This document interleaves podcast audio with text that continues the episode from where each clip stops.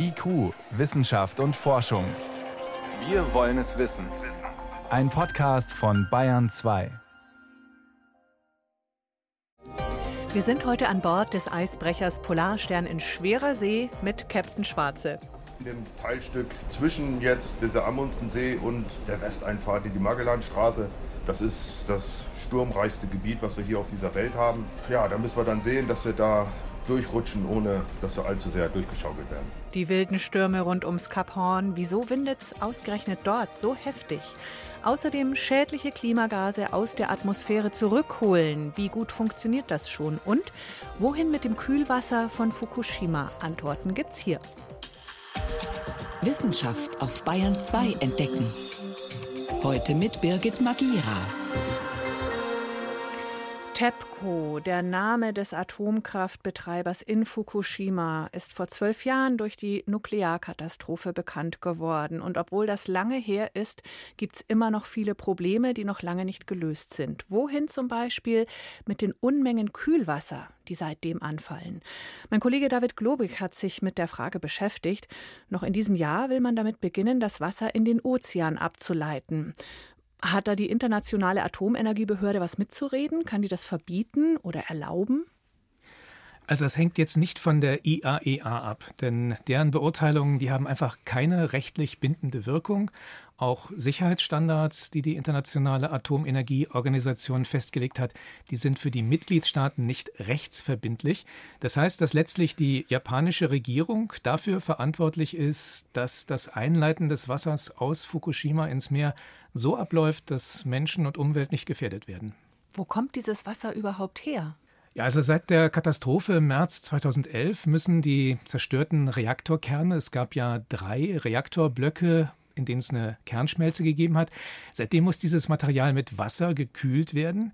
Und wenn das Wasser zum Beispiel durch die zusammengeschmolzenen Brennelemente strömt, dann wird es kontaminiert durch alle möglichen radioaktiven Stoffe, die es da rausspült. Und zu diesem Kühlwasser kommt noch Grundwasser hinzu, das in den Kraftwerksbereich einsickert und genauso Regenwasser. Dieses ganze Wasser wird gesammelt, durch spezielle Filter gepumpt und kommt dann in große Lagertanks. Die sind inzwischen mit deutlich mehr als einer Million Kubikmeter Wasser gefüllt. Wie funktionieren denn diese Filter? Dafür nutzt man in Fukushima das sogenannte Advanced Liquid Processing System.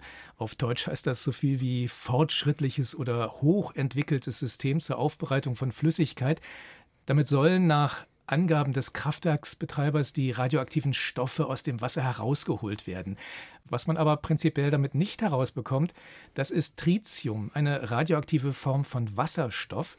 Die ist einfach dem normalen Wasserstoff zu ähnlich, deshalb klappt das mit dem Filter nicht so ohne weiteres. Wie bedenklich oder gefährlich ist denn dieses Tritium? Also ein großer Teil der Experten zählt Tritium zu den weniger gefährlichen radioaktiven Substanzen, weil es sozusagen nicht besonders hart strahlt und weil es im Körper kaum gebunden wird. Außerdem reichert es sich auch in der Umwelt nicht an. Bevor das Wasser ins Meer abgelassen wird, soll es zusätzlich auch noch so weit verdünnt werden, dass die Tritiumkonzentration deutlich unter den zulässigen Grenzwerten liegt. Der Betreiber spricht von einem Vierzigstel des weltweiten Standards. Greenpeace bemängelt allerdings, dass bei der Abschätzung des Risikos durch Tritium bestimmte Faktoren nicht berücksichtigt worden seien. Und abgesehen von dem Tritium, was ist da sonst noch drin in dem Wasser? Ja, das ist ein Streitpunkt. Zum einen ist es so, dass das Filtern bei einem ziemlich großen Teil des kontaminierten Wassers wohl nicht so richtig funktioniert hat. Deshalb soll dieses Wasser noch einmal behandelt werden. Aber auch da ist unter anderem Greenpeace skeptisch, ob das Verfahren im zweiten Anlauf dann wirklich alles rausholt. Vor zwei Jahren haben die Umweltschützer in einem Report außerdem bemängelt, dass sich ein wichtiges Radionuklid gar nicht auf der Liste dieser radioaktiven Stoffe findet, die das Verfahren herausfiltern kann. Es handelt sich da um Kohlenstoff 14. Du hast gesagt, die japanische Regierung muss nicht auf die Erlaubnis der IAEA e warten. Die könnten jederzeit das Wasser ablassen, wenn sie wollten. Was wären denn dann die Folgen? Ja, die Idee ist, dass das Wasser im Meer ja nochmal extrem verdünnt wird. Eine Million Kubikmeter Wasser, das entspricht einem Würfel mit 100 Metern Kantenlänge. Das klingt erst einmal gewaltig, aber man muss sich auch vorstellen, wie enorm groß die Wassermenge da im Meer vor der japanischen Küste ist. So ein Würfel, der fällt da gar nicht weiter auf. Außerdem soll das Wasser auch nicht auf einen Schlag ins Meer geleitet werden, sondern das wird sich über mehrere Jahrzehnte hinziehen. Da kommen dann vielleicht mal 100 Liter pro Minute zusammen.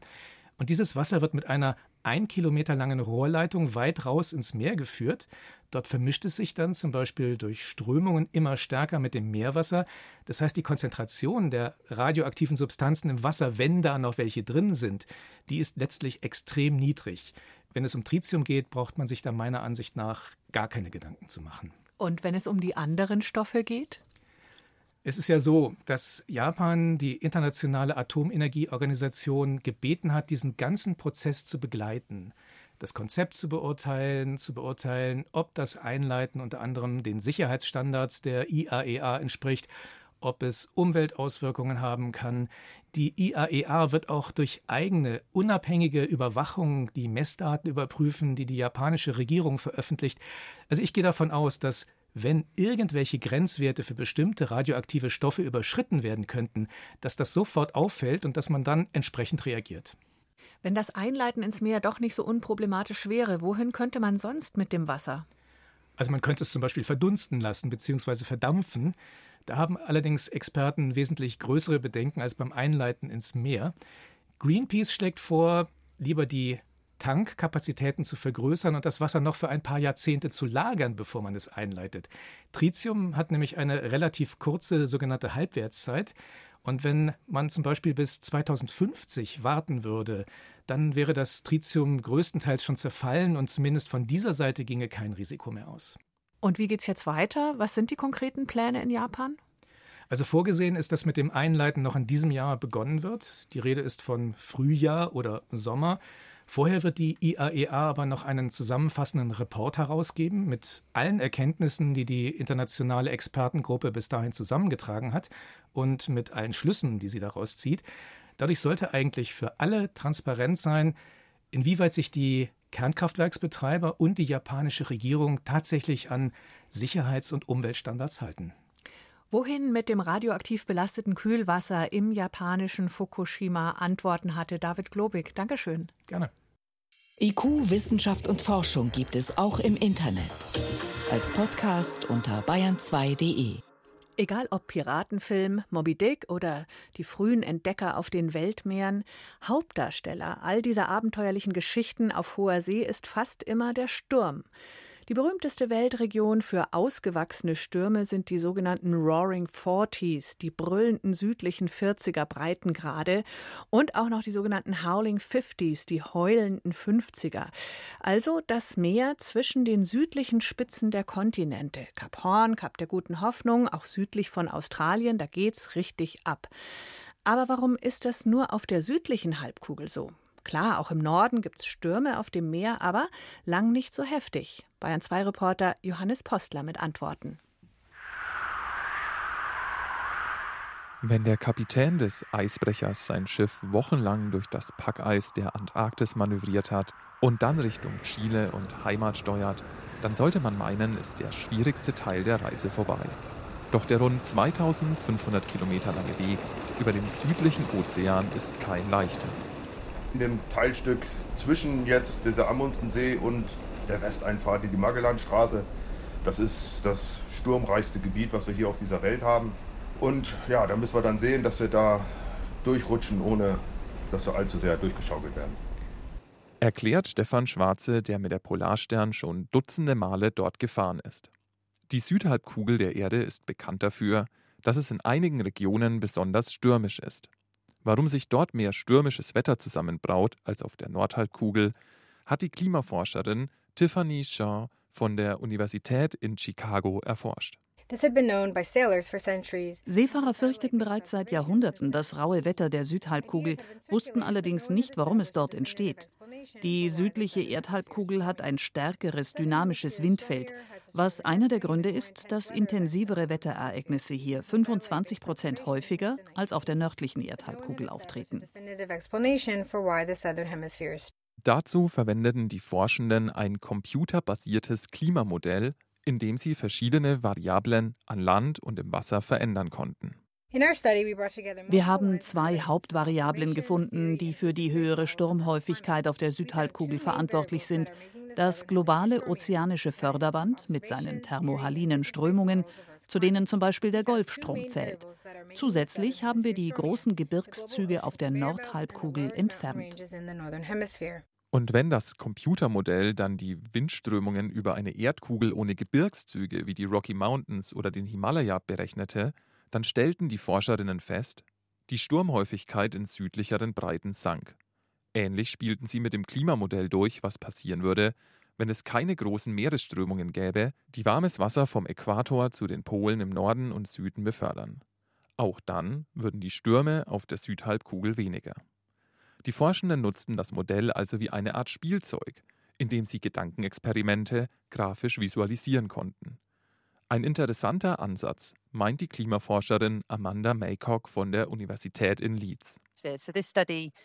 Diese Studie kombiniert mehrere Beweislinien und Beobachtungsdatensätze. Es werden eine Klimatheorie und Modellierungsergebnisse verwendet, um im Grunde eine neue Erklärung dafür zu liefern, warum dieses Ungleichgewicht der Sturmhäufigkeit zwischen den beiden Erdhalbkugeln besteht.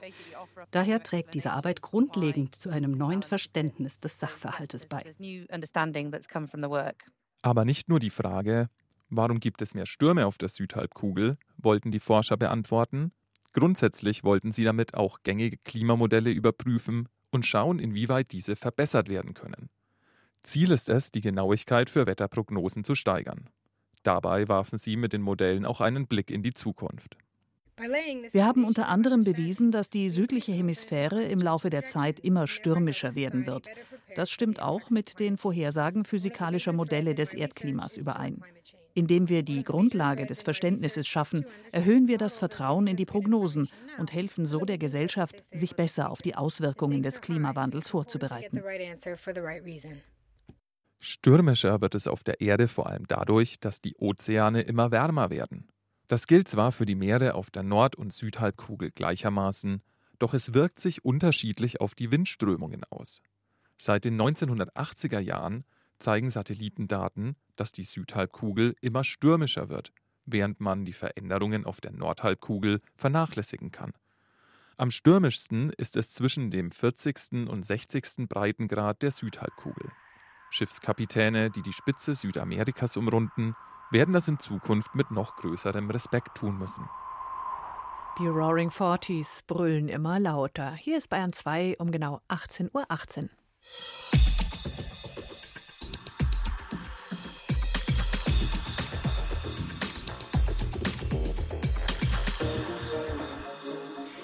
Fast 40 Milliarden Tonnen Klimagase sind vergangenes Jahr zusätzlich in die Atmosphäre gelangt. Damit ist der globale Ausstoß weiter gestiegen. Die winzige gute Nachricht dazu ist, die Bemühungen, CO2 wieder einzufangen, steigen auch. Rund zwei Milliarden Tonnen CO2, also fünf Prozent, wurden vergangenes Jahr zurückgeholt oder wieder gebunden. Das steht in dem allerersten wissenschaftlichen Bericht dazu. Forschende aus Oxford und vom Berliner Klimaforschungsinstitut MCC haben daran gearbeitet. Einer der Autoren ist Jan Minks, mit dem konnte ich vor der Sendung sprechen und ich wollte wissen, welche Methoden zum CO2-Rausfiltern werden denn schon erfolgreich angewendet? Da gibt es zunächst mal die Aufforstung zu nennen. Bäume holen ja das CO2 aus der Atmosphäre raus und das ist ja auch etwas, was wir schon lange tun, auch im Kontext äh, von Klimapolitik. Und dann gibt es aber natürlich auch noch ganz andere, neuartigere Methoden. Beispielsweise kann man Biomasse nehmen, Holz, und das in einem Kraftwerk verbrennen. Dabei wird Strom produziert. Das CO2, das bläst man dann nicht wieder raus, sondern das fängt man ab und lagert es dann im Boden wieder ein. Ebenso kann man auch chemische Luftfilter nutzen und das CO2 direkt aus der Umgebungsluft holen und dann in geologischen Speichern einladen. Man kann auch Pflanzenkohle produzieren. Da nimmt man auch wieder Biomasse und das kann man dann für unterschiedlichste Dinge benutzen. Das kann man in der Bauwirtschaft benutzen, zum Beispiel in der Asphaltproduktion oder man kann es auch bei Kühen beifüttern, aber man kann es vor allen Dingen auch im Boden ausbringen und die Bodenqualität verbessern. Also es gibt einen ganzen Strauß äh, von Verfahren, die in unterschiedlichem Maße genutzt werden. All diese Methoden klingen einerseits vielversprechend, wenn Sie sie aufzählen, andererseits haben die auch alle einen Haken. Also gerade bei Wiederaufforstung wird ja unglaublich viel Fläche verbraucht, die man vielleicht zum Anbau von Nutzpflanzen braucht, oder? Oder auch Strom, Energie wird gebraucht. Die Flächennutzung ist die eine Sache, weil wir müssen natürlich auch äh, für eine wachsende Bevölkerung andere Dinge mit dieser Fläche tun, nämlich zum Beispiel Nahrungsmittel produzieren. Das ist völlig klar. Aber es gibt auch andere Herausforderungen mit diesen Methoden, weil wir auch mit steigenden Klimafolgen, wir haben immer mehr Waldbrände. Also das heißt, das äh, CO2 in diesen natürlichen Senken ist nicht genauso äh, fest dort verortet wie in anderen und auch nicht permanent. Und das sind beides Aspekte, die durchaus relevant für die Klimapolitik sind, weil wir natürlich sicherstellen wollen, wenn wir das CO2 einfangen und einlagern, dass es dort auch bleibt. CO2 einlagern, das heißt, es ist im Prinzip wie eine Mülldeponie. Wie funktioniert das genau im Boden? Der Boden zum Beispiel bei der Humusbildung, der bindet das CO2 und in Bäumen ja durch die Photosynthese bei dem Wachstum. Also das sind äh, natürliche Prozesse, die im Rahmen des Pflanzenwachstums ganz automatisch passieren. In Ihrem Bericht wird erwähnt, man solle sich nicht auf ein, zwei Methoden fokussieren, sondern sich wirklich breit aufstellen und viele Wege beschreiten. Warum ist das so wichtig? Ja, zum einen betonen wir ja, dass wir ganz schön hinterherhängen damit. Ne? Und wir müssen einfach sicherstellen, dass wir verschiedene Methoden aufskalieren. Und wir wissen auch nicht alles über diese Methoden, wie schnell das geht und so weiter. Deswegen aus einer globalen Perspektive ist es immer notwendig, sich über ein Portfolio Gedanken zu machen, in der Regel geht es tatsächlich um Portfolios, weil dann auch die Risiken, die mit der Aufskalierung der verschiedenen Verfahren entstehen, besser im Griff äh, behalten werden können. Es ist schon erstaunlich, wenn Ihr Bericht sagt, wir hinken so hinterher, auch bei der CO2-Entnahme, wenn gleichzeitig über 100 Länder das schon in ihre Klimarechnung mit eingepreist haben, sozusagen. Auch Deutschland sagt ja, wir wollen 2045 klimaneutral werden und danach vielleicht sogar mehr CO2 entnehmen, als wir produzieren. Aber offenbar weiß keiner so recht, wie das dann gehen kann. Das ist, glaube ich, jetzt auch der nächste Schritt für Deutschland, äh, tatsächlich das auszubuchstabieren. Wie erreichen wir beispielsweise Netto-Null-Emissionen? Mit wie viel Restemissionen rechnen wir und wie werden wir die kompensieren? Genauso im internationalen Kontext in den Klimaschutzplänen der Länder sind neuartige CO2-Entnahmeverfahren nicht drin und insgesamt auch nicht genug davon. Also von daher liegt da noch ein langer Weg vor uns, weil es ist wichtig, dass wir auch als globale Weltgemeinschaft natürlich wissen, wie wir die Netto-Null-Emissionen als Gemeinschaft hinbekommen, wer wie viel macht. Da sind wir noch lange nicht. Welche Methoden sind in Ihrer Ansicht nach vor allem in Deutschland, Mitteleuropa denkbar? Wir haben ja nicht so große Flächen für ausgedehnte Wiederaufforstung oder Moore-Renaturierung. Deutschland ist auch ein Land, in dem die Ingenieurskunst gepflegt wird. Das heißt, ich glaube, für uns auch in diese technologischeren Verfahren wie Direct Air Capture, also diese chemischen Luftfilter reinzugehen oder auch mit der Bioenergie und der geologischen Einlagerung. Das sind verschiedene Verfahren. Auch die beschleunigte Verwitterung, wo ähm, Steine zermahlen werden und dann auf Flächen ausgebracht werden. Ich glaube, da muss man einfach sowohl in der Forschung als auch in der Anwendung jetzt weiterkommen und auch sehr clever sein, sich tatsächlich neue Wege zu überlegen, wie man äh, mit dem CO2 umgeht, weil wir können ja zum Beispiel auch darüber nachdenken, ob man nicht auch Baustoffe als CO2 wie Carbonfasern entwickelt. Und ich glaube, Deutschland hatte immer schon gute Ideen und deswegen würde ich jetzt gar nicht eine Methode speziell in den Raum stellen, aber gerade bei diesen technischen Formen, ich glaube, da können wir einen wichtigen internationalen Beitrag leisten. Der Bericht appelliert sehr an die Politik. Welche Verantwortung haben denn die Konzerne selbst, wo schon bei der Herstellung oder dann beim Verbrauch der Produkte viele Klimagase frei werden? Also zum Beispiel der Mineralölkonzern ExxonMobil kam gerade raus. Der weiß schon seit den 1970ern detailliert, was da passiert mit dem Weltklima. Wir haben als Weltgesellschaft, als Nationalstaaten das Klimaproblem nicht ernst genug genommen. Deswegen sollten wir jetzt nicht mit Fingern auf andere zeigen. Die Unternehmen müssen ihren Beitrag leisten, aber dafür muss auch der entsprechende Rahmen geschaffen werden und das ist die Verantwortung der Politik. Das heißt, da müssen Gesetze angepasst werden.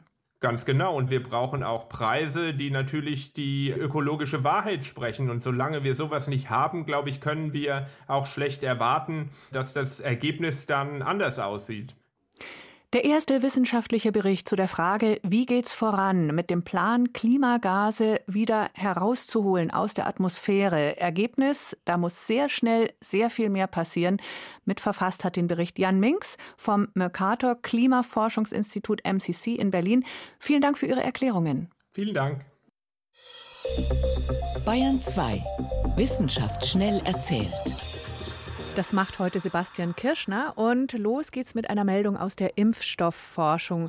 Leider verläuft die nicht immer so schnell wie bei Corona. Genau, die Firma Johnson Johnson hat nämlich aktuell eine laufende Studie zu einem vielversprechenden HIV-Impfstoff abgebrochen. Wir erinnern uns, HIV, ein Virus, das sich seit den 1980er Jahren zu einer Pandemie entwickelt hat. Einmal infiziert kann man den Ausbruch von einer tödlichen AIDS-Erkrankung heute zwar hinauszögern, aber nicht komplett vermeiden. Und der Impfstoff sollte jetzt eigentlich helfen, dass man sich gar nicht erst mit HIV infiziert. Ja, leider kommen aber so Rückschläge ja immer wieder vor in der Impfstoffforschung. Ne? Ja, das Besondere hier ist jetzt, diese klinische Studie befand sich schon in Phase 3. Deswegen war dieser Impfstoff eigentlich so vielversprechend. Zur, zur Erklärung gibt eben drei Phasen bei klinischen Studien. Die dritte ist da die entscheidende. Aber hier war eben das Ergebnis, der Impfstoff hat keine Infektion verhindert. Und jetzt? Ja, diese Studie ist eingestellt worden, im hm. Grunde alles auf Anfang. Was man dazu aber auch wissen sollte, es gibt schon ein Präparat zur HIV-Prophylaxe, aber halt bisher gerade leider nur eines. Hm. Wir bleiben bei der Medizin, diesmal aber mit guten Nachrichten, zwar zu Aspirin. Bekanntestes Schmerzmittel der Welt oder eins davon. Genau, wir wissen, hat teils aber auch unerwünschte Nebenwirkungen, zum Beispiel verschlechtert es die Blutgerinnung. Aber genau dieser Aspekt macht Aspirin jetzt zu einem guten Kandidaten, um Thrombosen vorzubeugen. Mhm. Und genau das hat jetzt eine Studie aus den USA auch untermauert. Was kam da raus genau? Vereinfacht gesagt wirkt dieses Kopfschmerzmittel offenbar nach Operationen genauso gut gegen mögliche Blutgerinnsel wie der Blutverdünner Heparin. Also egal, was Patienten nach der OP bekommen haben, Heparin oder Aspirin, es haben genauso viele Patienten überlebt. Aber dann könnte man auch bei Heparin bleiben oder was ist jetzt der Vorteil von Aspirin? Naja, es ist wesentlich einfacher einzunehmen. Der okay. Hauptnachteil von Heparin ist nämlich, dass es zweimal am Tag gespritzt werden muss. Und es ist eine Frage der Kosten. Aspirin ist billig, Heparin ist viel teurer. Die Experten aus Deutschland sind trotzdem aber zum Teil noch ein bisschen zurückhaltend, ob diese beiden Medikamente wirklich gleichwertig sind. Mhm. Zum Schluss geht es noch um den Blick zum Sternenhimmel. Ach, wir haben doch schon über diesen Kometen gesprochen. Willst du da noch mal was dazu sagen? Nein, das diesmal eher nicht. Es geht eher um die Voraussetzungen dafür, dass wir am Nachthimmel überhaupt was sehen, mhm. weil Kunstlicht ihn zu hell macht. Wissenschaftler haben nämlich herausgefunden, die sogenannte Lichtverschmutzung nimmt zu und das viel stärker als erwartet. Wie dramatisch ist es? Weltweit hat demzufolge die Himmelshelligkeit in den letzten zehn Jahren im Schnitt um fast 10 Prozent zugenommen. Dazu muss man sagen pro Jahr. Bisher ist man davon 2 Prozent ausgegangen. Bei der Rate würde das bedeuten, wo heute 250 Sterne sichtbar sind, wird man in knapp 20 Jahren wahrscheinlich nur noch so 100 sehen. Hm. Hinzu kommen die Auswirkungen für unsere Gesundheit, Rhythmus von Natur und Tieren und vieles mehr. Das klingt jetzt erstmal schon schlimm, finde ich muss man aber auch revidierend sagen, die Forscher sind der Meinung, das kann auch an der Art zu messen liegen. Bisher ist okay. das Ganze mit Satelliten gemessen worden. Die erkennen aber am besten Licht, das nach oben in den Himmel strahlt. Weniger gut so vertikales Licht wie Werbung, Fassadenbeleuchtung.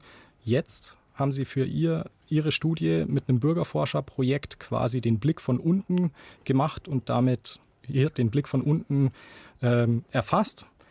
Das und da Fazit, kann man einfach mehr, mehr Licht sehen dann.